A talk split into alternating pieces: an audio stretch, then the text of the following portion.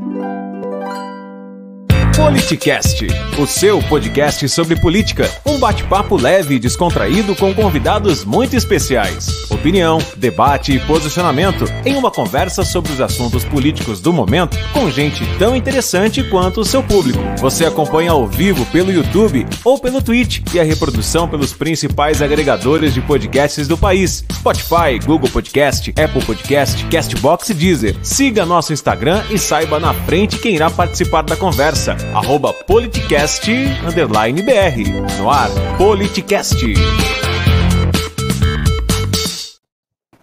Bom, já quero de cara aqui agradecer o Daniel Annenberg, presença ilustre aqui no Politicast. Daniel Annenberg, que foi um dos idealizadores do Poupa Tempo, depois também foi é, idealizou o Descomplica São Paulo SP, que é uma espécie de poupa-tempo municipal, foi superintendente do poupa-tempo por mais de 10 anos, depois também foi é, é, presidente do Detran, enfim, tem um, um, vasto currículo. Hoje é da Fundação Vanzolini, é, consultor da Fundação Vanzolini, e todos aqueles que nos acompanham, seja pelo YouTube ou seja pelo podcast é, do Spotify, do Google Podcast, tem todo o currículo do Daniel para que as pessoas possam saber um pouco mais de toda essa capacidade, inclusive como secretário de inovação do município de São Paulo na gestão do Bruno Covas, né, Daniel? Seja muito bem-vindo. Prazer e honra ter você com a gente.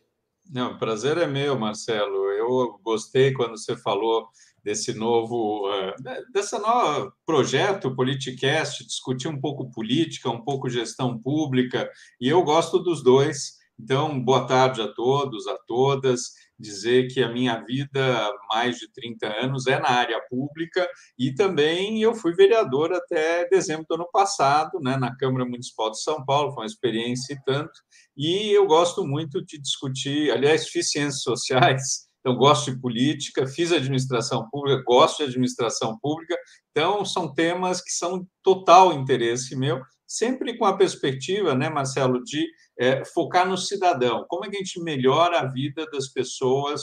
Como é que a gente faz com que a gente desburocratize serviços? Você que foi presidente da Junta Comercial sabe como isso não é simples, né, no dia a dia, a importância disso para as pessoas, para que elas possam ter serviços públicos eh, desburocratizados, tá certo? E, e cada é... vez mais digitais, né? Perfeito. E a gente percebe na prática, com o teu histórico, que tudo isso não se resume a mero discurso, que você realmente tem feito muito e contribuído muito para a inovação na gestão pública. Então, a gente só tem que realmente fazer o reconhecimento. Daniel, para a gente tocar num assunto que me parece um dos mais graves aí dos últimos tempos, em meio a tanta situação grave, como as próprias ameaças à democracia. É, fazer um parênteses até logo de cara, Angela, Angela Merkel, na, nas comemorações da unificação da Alemanha, agora, no final de semana, ela falou que, e, e veja, uma democracia consolidada, né? É, é, da, de uma das maiores economias, a maior economia da Europa, ela disse que proteger a democracia é um exercício constante. E a gente vê essa democracia no nosso país, é, quando a gente achava que estava entrando no momento já de, de partir para essa consolidação, de ter ameaças constantes e agora um, um, breve recuo do presidente. Eu vejo isso como muito preocupante. É, você te, quer comentar alguma coisa sobre isso, Daniel? Quero, quero. Não, eu, eu vejo como muito preocupante, Marcelo. Você colocou bem, né? Não só a Angela Merkel aqui no Brasil, Franco Montoro, Ulisses Guimarães, Mário Covas, sempre com uma enorme preocupação, e eu sou um social-democrata, você sabe, sempre fui, é enorme preocupação em consolidar a democracia. Como é que a gente consolida? É, não tem outro jeito, é pela prática, é por eleições livres, é através de, de partidos fortes, é através da gente eh, melhorando cada vez mais a participação popular. E a enorme preocupação, esse governo federal, e eu falo sempre, Marcelo, é um governo, primeiro, fascista e genocida. porque não se preocupa com as pessoas. Em segundo lugar, faz um discurso é, de fake news o tempo todo, e a gente vê exemplos pelo mundo que estão acontecendo, como aqui na Hungria, na Polônia, mesmo nos Estados Unidos, né, essa extrema-direita que não dá para conversar. Uma coisa é você discordar, e, e quando você junta mais de uma pessoa, não tenho dúvida, eu e você vamos ter discordância em várias coisas, mas poder debater, poder achar soluções, convergir e procurar consensos e a gente não vê isso. O governo federal quer impor as suas teses, dizer que ele é que está certo e a independência de poderes. A gente vê o legislativo tem que fazer as leis, o judiciário é, tem que julgar e o executivo tem que fazer gestão administrativa, né, do executivo. Ele não quer isso. Ele e, e esse, entrar e, em outras áreas. Né? E, exatamente quando ele interfere nessas outras áreas, cria um ambiente de, é, de desestabilização total né, entre os poderes, afeta a economia, prejudica o próprio governo. Né? Então, é, e a, além do que você falou também, essa questão das fake news, um presidente que tenta regulamentar é, através de medida provisória, depois uh, não deu certo e fez agora através de projeto de lei, é, tenta dificultar que as redes sociais retirem as fake news é, do ar, parece que ele está assinando um atestado de que se baseia o tempo inteiro em mentira, né? É, não, mas tem uma estratégia por trás disso. Eu estou acabando de ler um livro muito interessante, chama Como Morrem as Democracias. Né? Eu, eu reforço, todo mundo devia ler esse livro. É muito parecido o que se tentou fazer nos Estados Unidos com o Trump, muito parecido com o que está acontecendo na Hungria, muito parecido com o que está acontecendo no Brasil e outras partes do mundo. Tem uma estratégia por trás. Né? Por quê? Porque fake news faz parte, é, faz, falar que a imprensa livre está sempre errada, falar que o judiciário está é, usurpando e que se não fosse ele ele conseguiria administrar, é, enfim, é, é, uma leitura paralela. Eu fico assustado, Marcelo, porque eu vejo algumas pessoas que falam não, ele está defendendo a liberdade. Parece que é um universo paralelo, é um outro universo em que as pessoas não conseguem receber informações, não conseguem filtrar informações é, diversas e entram num, numa, numa situação em que é quase uma, uma coisa paralela do que a gente está vivendo. Então, isso me assusta até mais do que o próprio presidente. São Você essas pessoas que, que é, simplesmente estão vivendo uma outra realidade, não estão conseguindo entender que a democracia está sendo ameaçada. Né? Isso é assustador. Assustador. Você falou dessa realidade, é, realidade paralela. É, é realmente a impressão que dá que seja lá qual o nome que a gente possa dar isso, mas foi apelidado de gabinete do ódio, é uma central de notícias falsas, com fatos e versões que não correspondem à verdade, e quando você comenta alguma coisa, como por exemplo, esse caso escandaloso da Prevent, que eu quero tocar no assunto contigo ainda, uhum. é, as pessoas falam, mas aonde você leu isso? Uhum. Ah, eu, porque eu não acredito na imprensa. Eu falo, mas está no site do próprio Ministério Público. Eu não acredito no Ministério Público. Mas então assista e, veja o depoimento na, na TV Senado. Não acredito no Senado. Ou seja, é exatamente o que você diz. Como morrem as democracias? Com é, desacreditando a imprensa, é, desacreditando as instituições e fazendo que só aquela verdade é, é estabelecida por um populista é, é, é, seja válida. Isso, é, isso realmente é muito preocupante, né, Daniel? É muito assustador, Marcelo. Eu, eu fico assustado com o que a gente está vivendo, mas a gente, eu estou, na verdade, lendo vários livros. Tem um outro chamado Os Engenheiros do Caos, que mostra exatamente, é uma estratégia por trás disso. As pessoas pensaram isso. O Steve Bannon, nos Estados Unidos, fez toda uma estratégia para o Trump ser o que o Trump era. Né? Essa estratégia veio para o Brasil, para conseguir eleger o Bolsonaro, porque não tem problema nenhum a gente divergir, a gente ter governos de esquerda, de direita, de centro. O que não dá é a gente fugir da realidade. E eu sempre falo, esse, esse governo federal é o pior governo da história do Brasil, é pior do que o da ditadura militar, porque simplesmente ele não administra. A gente está no meio de uma crise energética, a gente está eh, no meio de uma inflação galopante, a gente tem milhões de desempregados e ele só se preocupa com questões do tipo: ah, mas o voto não vai ser auditável, ah, mas é, faz motociata, e, e se preocupa com umas coisas que não é administrar o Brasil. Daniel, como é, que, como é que se explica as pessoas aceitarem tantas atrocidades assim? Em nome do quê? Em nome de um discurso, por exemplo, de um discurso de família tradicional que se, é, é, se me parece muito mais simplesmente uma fachada do que uma realidade. Né? Se a gente pegar alguns líderes de esquerda, é, é, é embora vivam dentro de uma família tradicional, sabem que o Brasil é um, um país plural, que existem outro, outras formações de família, que, que a base dessa família é o amor, independente de como essa família é formada. Então, tudo isso é em nome de, uma, de um discurso, é em nome de um, de um conservadorismo que se reverte muito mais em discurso do que na própria prática, de um discurso anticorrupção que a gente vê que, na verdade, a corrupção está enraigada desde os tempos é, em que foi deputado, enfim. É, é, o que, que você explica às pessoas aderirem a isso de uma maneira cega, emocionada, sem racionalidade na situação? Então, eu acho, e aí, Marcelo, a gente vai ter que ter é, muita gente analisando isso durante muito tempo, não é simples.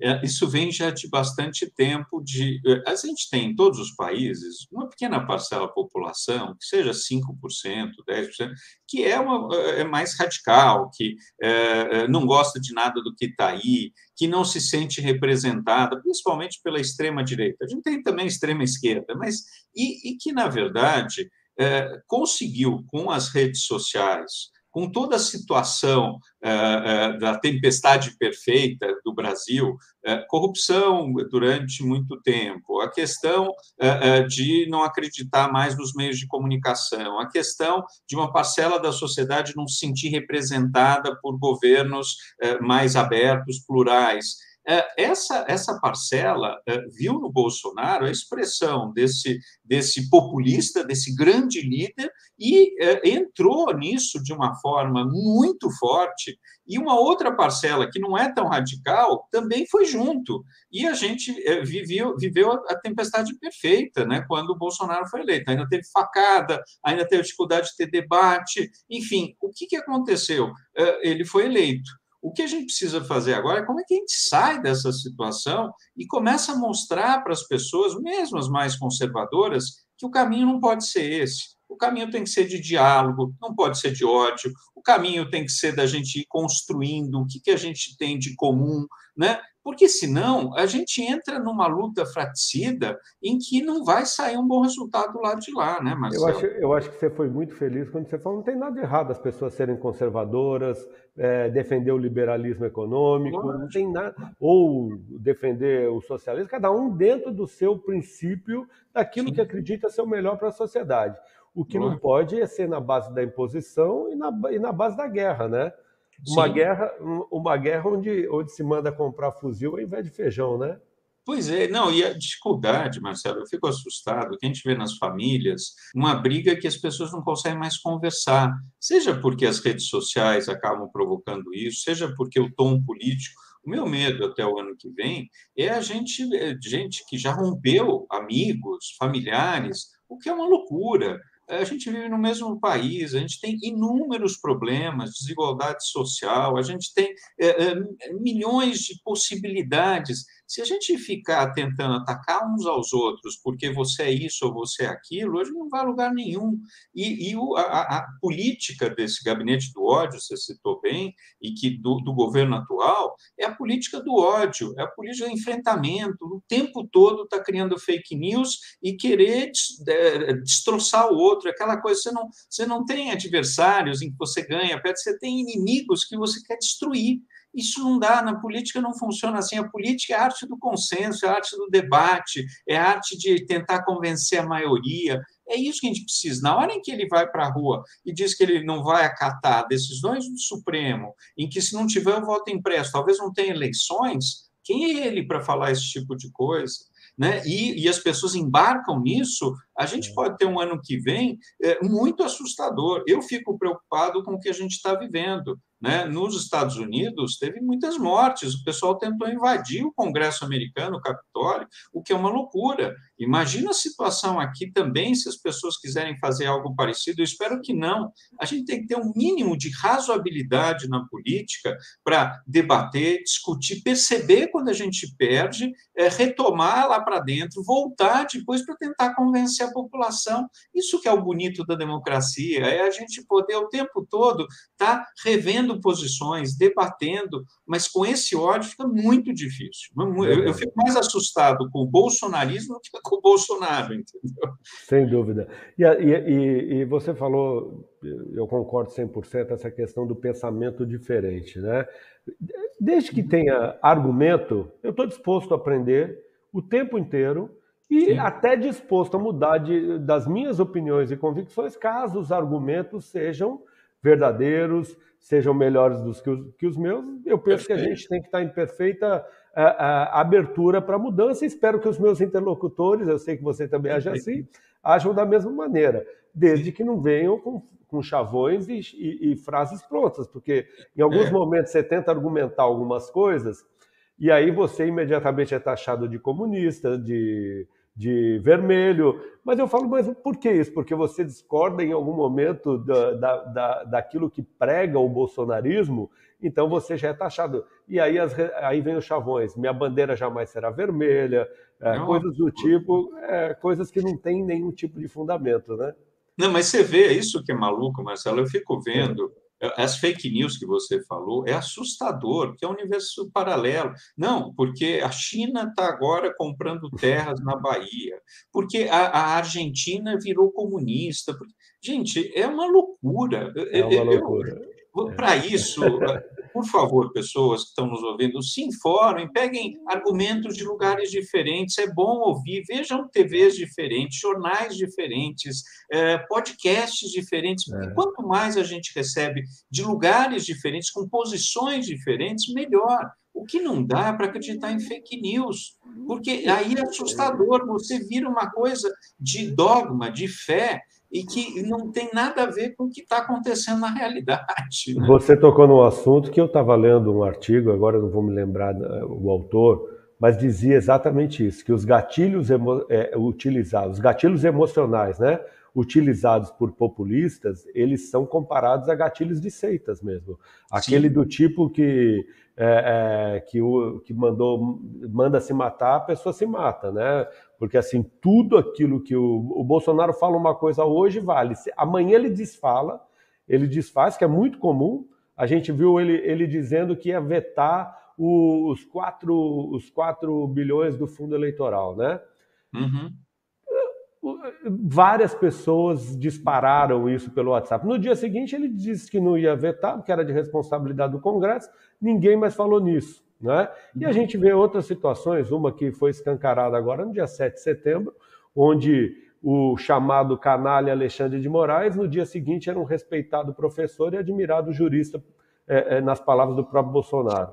Então ele fala de sala com uma, com uma tranquilidade e as pessoas não param para analisar o que está por trás disso. Você falou esse negócio de não cumprir ordem judicial, que é princípio do Estado Democrático de Direito.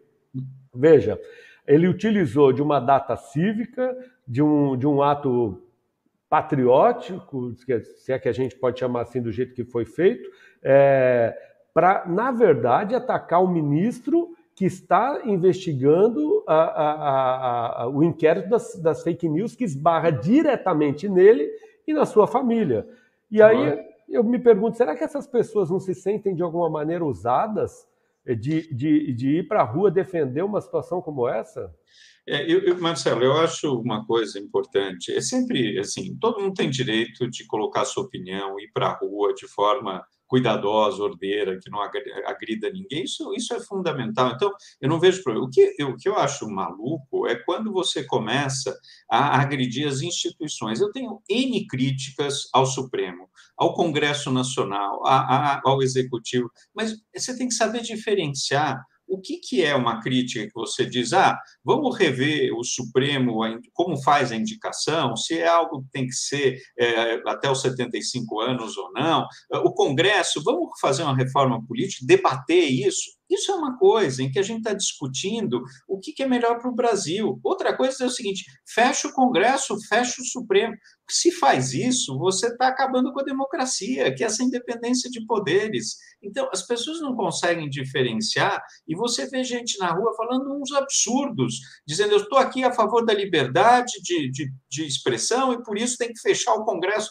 É, é, é, uma coisa, um contraditório. Onde se viu, na hora em que você fecha o Congresso, você tem uma ditadura. Será que as pessoas não conseguem entender que uma coisa é você é, é, tentar melhorar o Congresso, pensando em como votar melhor, que tipo de reforma política tem, e outra coisa é dizer fecha o Congresso. São coisas muito diferentes que as pessoas não conseguem perceber.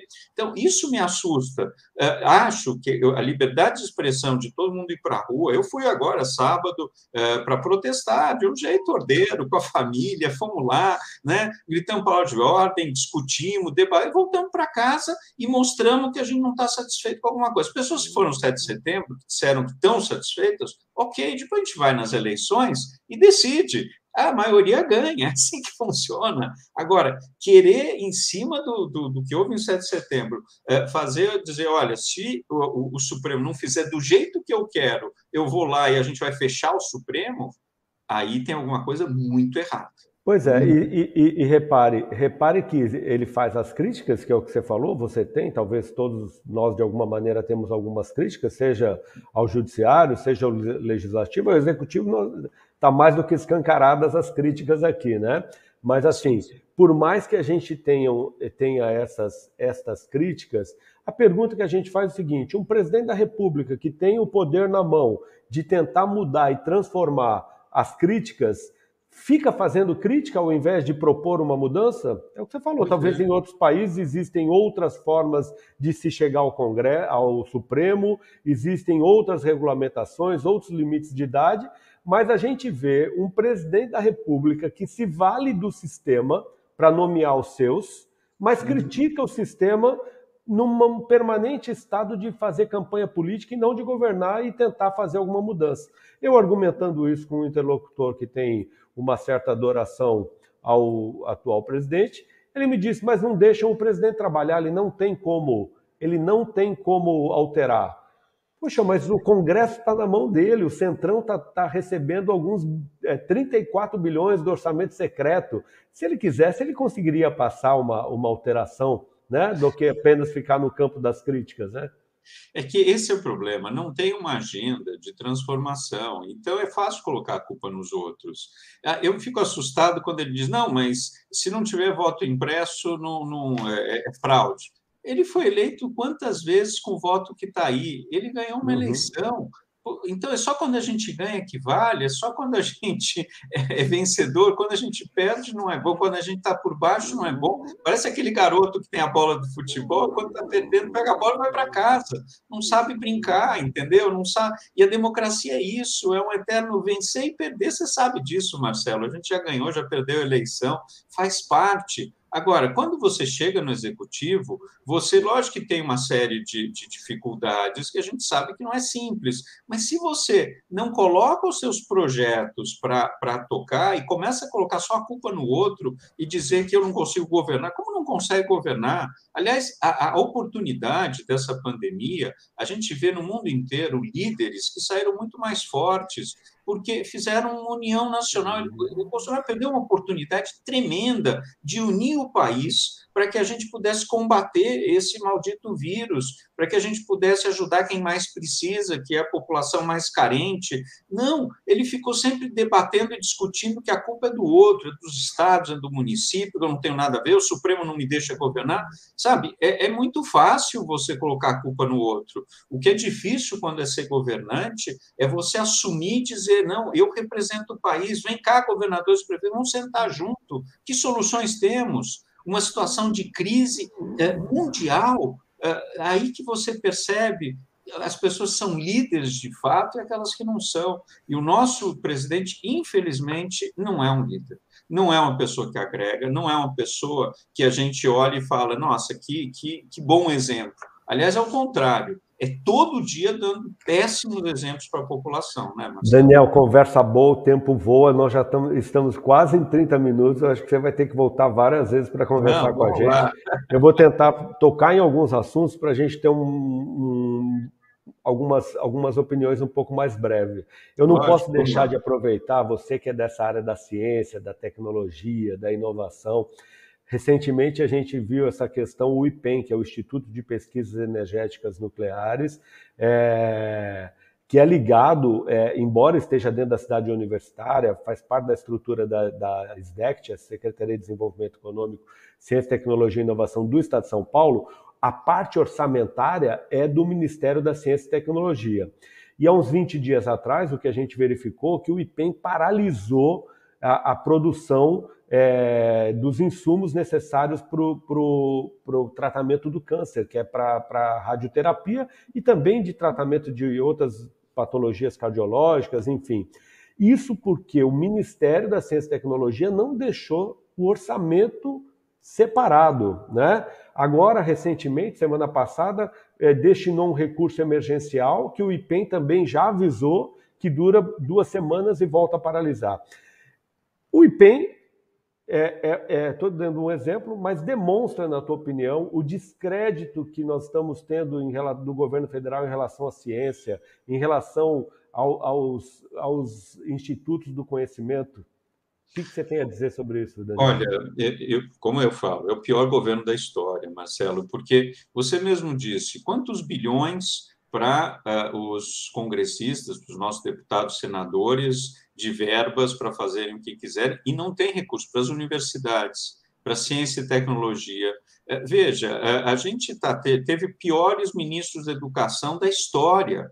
É, a sensação que tem é que a gente está acabando com a educação como se não fosse importante. Né? Você mesmo citou a pesquisa relacionada ao câncer. Isso é o mundo real o mundo real e que a gente vê um governo que não dá a menor bola, que não está preocupado com ciência e tecnologia. Todas as nações do mundo que se desenvolveram têm, é, entre pesquisa e tecnologia, parte do seu orçamento, 3%. O Brasil tem muito menos que isso, e a gente não consegue chegar lá. E com esse governo, todos os dados estatísticos mostram que diminuiu ainda mais o envolvimento desse governo federal em relação à ciência e tecnologia, eh, em relação à educação. Então, veja, esse é o mundo real. Eh, eu não estou falando, são dados que a gente está vendo. Como é que a gente consegue? O que, que o governo fala sobre isso? Por que, que ele não faz algo nesse sentido? Por que, que precisa ter do fundo partidário tantos bilhões? Por que, que precisa ter tanto eh, para os congressistas e não para a ciência e educação? É o mais importante. Talvez, talvez porque o, o ambiente de conhecimento não é, não é interessante, né? Bom, Exato. Daniel, eu estou tentando ser breve para a gente abordar outros assuntos. eu ia começar falando, a gente desviou o assunto, porque né, quando a gente tem é, muito interlocutor com bom conhecimento, a gente vai mudando os assuntos. A Prevent Senior, que é, para mim é um, é um, caso escandaloso, algo comparado. É, essa é a minha opinião. Se, se tudo restar comprovado, é, fazer experimentos com vidas humanas, algo comparado com Joseph Mengele no Holocausto, acho que é assustador Quanto mais eu leio sobre esse caso, mais assustado eu fico. A gente viu, a gente soube que durante a pandemia o próprio presidente elogiou, elogiou a Prevent Senior, isso demonstra algum tipo de ligação. É, os médicos denunciam que tinha, é, é que a Prevent Senior tinha uma certa ligação com é, o tal gabinete paralelo da saúde, né? A, a Nise Yamaguchi, enfim, o Luciano Hang, o, o, o Yong, aquele outro médico que, que faleceu da própria Covid, e os médicos ouviram que atestado de óbito também é alta, kit Covid é mais barato, enfim, coisas, e, e alteravam o resultado que aconteceu com a própria mãe do Luciano Hang. Eu sei que esse é um caso escandaloso, mas assim, no dia seguinte ao depoimento do Luciano Hang, eu falei assim, é, é, o que eu mais vi dentro dos ambientes que defendem o governo, era dizer que o Luciano Hang lacrou, acabou com a CPI. Será que esse show, para não ou usar o termo que o Renan, o Renan Calheiros usou, que é do qual que era o termo, o palhaço da corte, lá o bobo da corte. Será que esse show que o Luciano Hang tentou dar minimiza a ponto das pessoas dizerem que ele lacrou, minimiza todo, toda a atrocidade que a gente está lendo em relação a esse caso, Daniel? Então, vamos lá. A gente vive num mundo que parece que a versão é mais importante que o fato. Então, parece que ele ter feito o depoimento do jeito que foi, muito mais. Qual que é o fato? E aí, eu defendo sempre a ciência, Marcelo, não só a ciência, mas também o contraditório. Eu acho que é importante tem o direito de se defender a Prevent Senior, os médicos. Agora, tudo leva a crer que, assim como em outros momentos da, da história, é, é, você fazer experimentos sem ter autorização das pessoas, é, você fazer experimentos para, de uma certa forma, dizer, olha, não precisa se internar e, e fique em casa, e muita gente morrendo numa situação dessas e usando algo que é pior que placebo, porque faz mal para os outros, eu sempre falo, a gente idealizou essa pandemia, a gente é, fez de um jeito e que, em vez de ouvir os médicos, em vez da gente é, poder tirar a questão ideológica da pandemia, a gente começou a, a, a ter bravatas de que, ah, hidrocloroquina que salva vidas. Não, é esse desse jeito. A gente é óbvio que não sabe muita coisa, mas por tudo que tem acontecido ao longo de um ano e meio, a gente já sabe que isso que o presidente estava dizendo, que a Prevent Center estava dizendo, não salva vidas. Isso é certeza. Então, ah, na medida em que tem gente que eh, eh, indicou esse tipo de coisa, tirou de autos de falecimento que foi Covid. Foi ao contrário do que o presidente, não sei se você lembra, virou mal e falou: não, tudo está sendo Covid, estão colocando nos óbitos, está morrendo mais gente Covid do que é verdade. É, esse caso da Prevent mostra o contrário. O contrário. Eu, acho que, eu acho que ele já anunciava para nós que ele acusava os outros aquilo que ele mesmo praticava, né? Mas é assim que é. os fascistas trabalham, é trabalham pessoal, é, é, populista que assim acusa antes de ser acusado. Então, Perfeito. volto, é, tem que é, ver o contraditório. A gente precisa investigar bem. Agora precisa, é, se for verdade o que aconteceu, é estarrecedor. Porque é. experiências como essa, eu não faço comparação, o Holocausto foi uma coisa gigantesca, mas a ideia do, do Mengele, a ideia também nos Estados Unidos, nos anos 50 e 60, com negros, por conta da sífilis, não sei se você já leu, foram experimentos que davam placebo para as pessoas e eles achando que estavam sendo tratados da sífilis, entendeu? Isso uhum. tudo é, é, muito assustador quando a gente faz isso com seres humanos, Marcelo. é, é um absurdo é, é, considerar que a vida humana não tem valor. Então, isso que me assusta. Tá e, agora, e agora, dentro do que você está falando, é, uma das mais recentes declarações do presidente, ele diz, criticou o tal passaporte das vacinas, dizendo que se compara à mordaça. Pois é, mas Marcelo, veja, ele, ele elogia tanto, eu sou judeu, como você sabe, Israel tem um passaporte, a Europa tem o um passaporte, várias cidades dos Estados Unidos têm um passaporte. Todos eles estão fazendo coisa errada? É só, só aqui, o Bolsonaro aqui. tem razão. Só, não usar máscara, é, que ele disse que, que é o certo, sendo que o mundo inteiro usa máscara, alguma coisa estranha, né? E, e eu fico assustado com as pessoas quando elas dizem, não, olha como ele é inteligente. Inteligente como? Se ele faz ao contrário do que as recomendações médicas no mundo inteiro.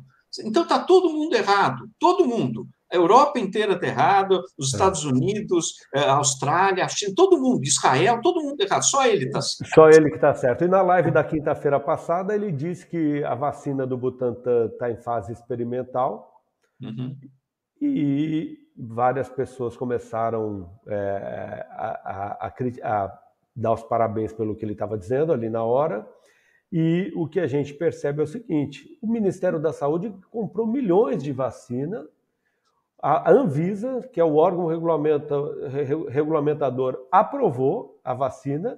Uhum. Então, das duas, uma, ele está ele, ele tá fazendo crime, seja por mentir, que é um crime de responsabilidade, dizendo que não está aprovado, sendo que está, ou o crime é, de, é, por ele ter, é, o próprio governo dele ter comprado uma vacina em fase experimental e está aplicando nas pessoas, né? Pois é, totalmente contraditório. E a gente vê o seguinte: todas as pessoas, todos os lugares no mundo em que a vacinação é, caminhou mais rápido, diminuíram o número de mortos. Isso é inclusive, é aqui, inclusive aqui, quando começou a caminhar, passou. Exatamente. Né? Ele demorou muito para que isso acontecesse. É. Aliás, o que a gente perdeu de testes, isso é outro crime. Não sei se uhum. milhões e milhões de testes perdidos. Ele trocou quantas vezes o ministro da Saúde simplesmente porque não fazia o que ele queria.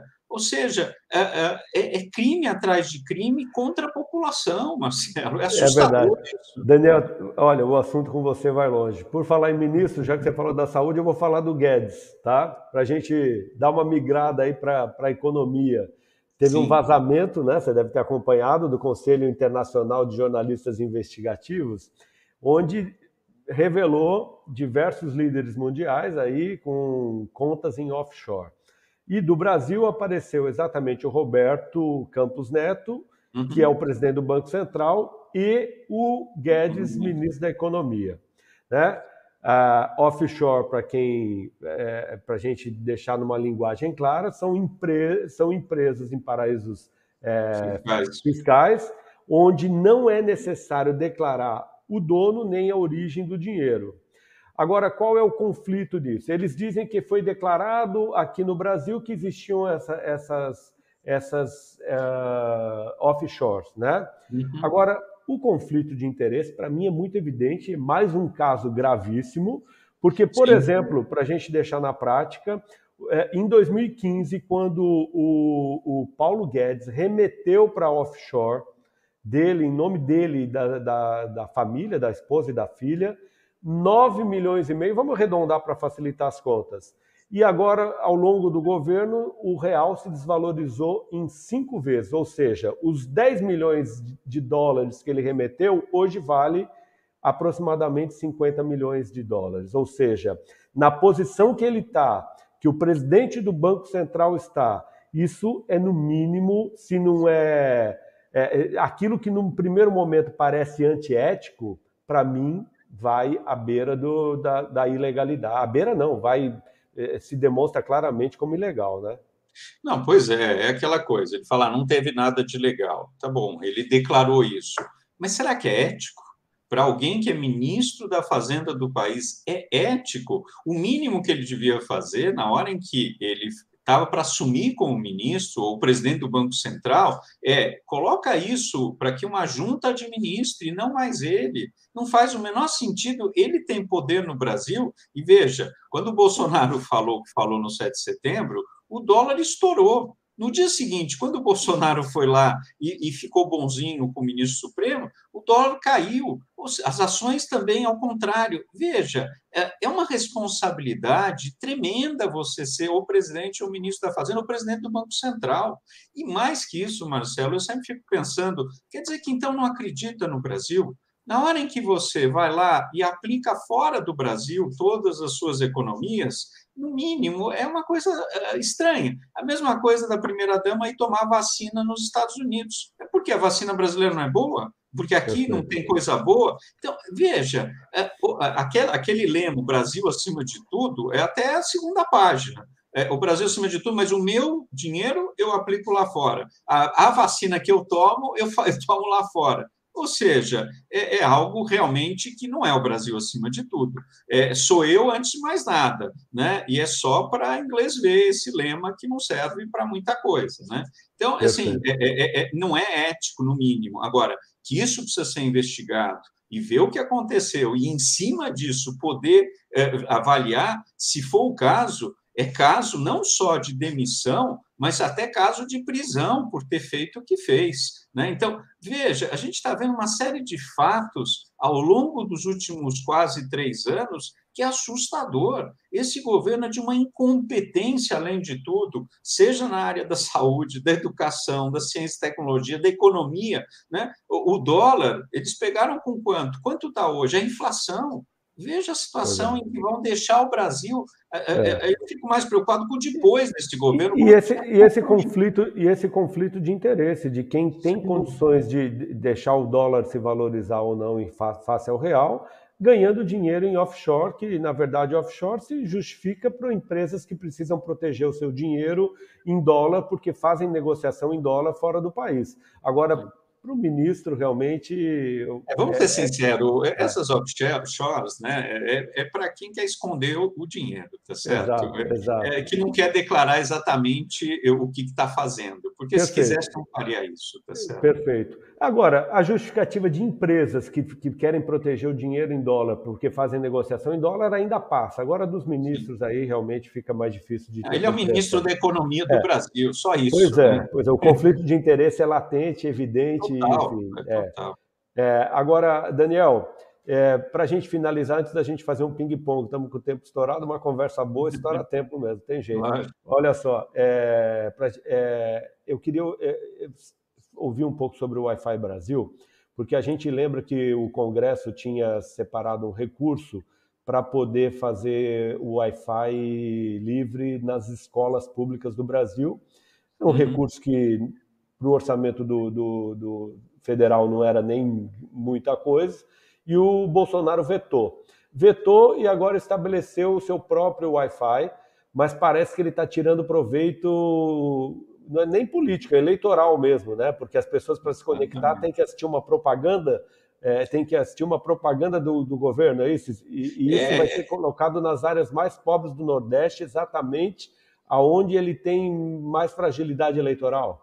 Não, pois é, Marcelo, eu, eu sou totalmente a favor da inclusão digital. A gente já viu que inclusão digital é inclusão social.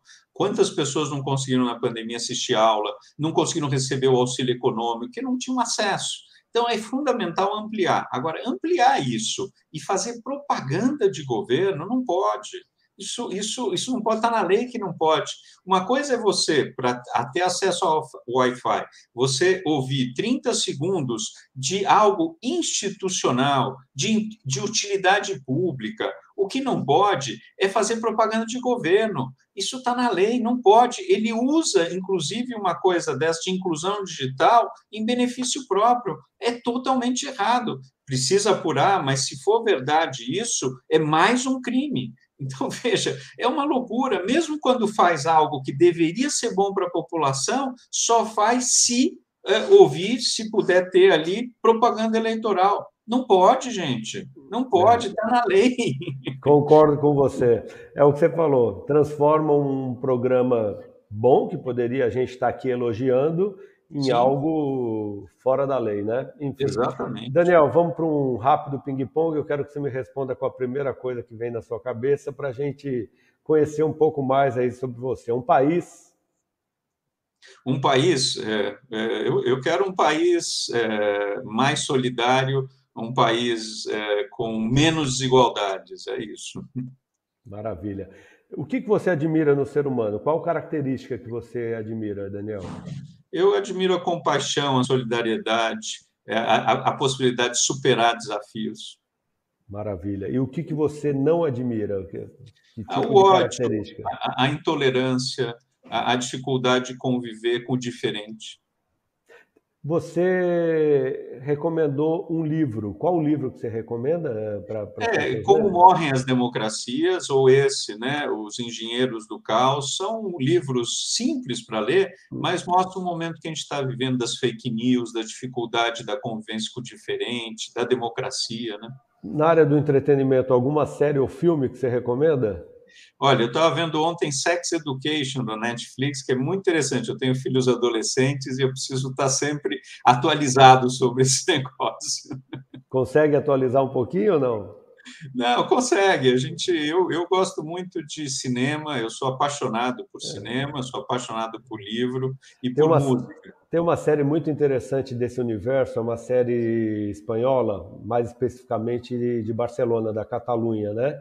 Que é, ele, é, a série chama Merli. Você assistiu? Eu vi, série? eu vi, maravilhoso. É maravilhoso, né? Ele junta, ele junta filosofia com os assuntos da adolescência, né? E é um é, professor é muito bom. Eu adorei. Um que lida muito bem com os problemas da juventude, inclusive com a homossexualidade do próprio filho. Também é achei é muito Gostei boa muito. série. Muito, mas é. veja esse Sex Education, é muito bom, viu? Muito vou ver, bom. vou ver isso. É. Algum líder político que te inspira? Olha, para mim, sempre Nelson Mandela, é, Mário Covas e, e, tantos outros, Barack Obama, né? mais fora do país, mas você veja, aqui no Brasil a gente também teve pessoas fundamentais e da minha linha política, que é social-democrata. Né?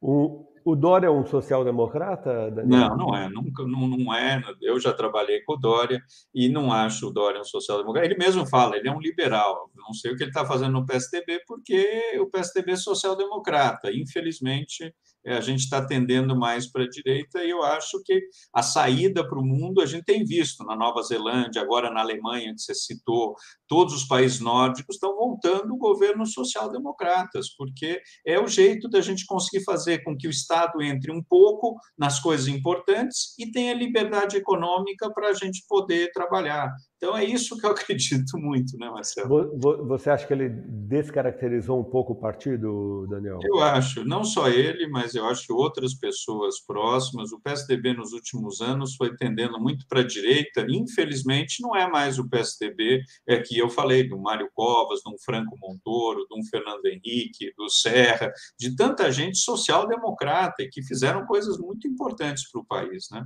Daniel, uma mulher inspiradora na política.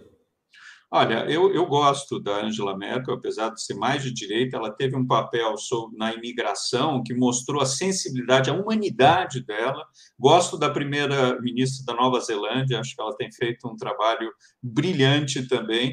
E é, acho que são duas pessoas, duas mulheres eh, fortes e que administram muito bem os seus países. Teria alguma mulher no Brasil que te que, que você tenha Olha, é, eu, eu, gosto de algumas pessoas são deputadas, eu gosto é, a Isapena no, aqui na, na Assembleia, é, no, é, gosto de outras mulheres, a Marina Silva é uma pessoa que tem uma força muito grande, enfim, tem, tem muita gente boa, muitas mulheres, aliás, na política, é, que têm mostrado que até são melhores que nós, homens, muitas coisas, viu, Marcelo?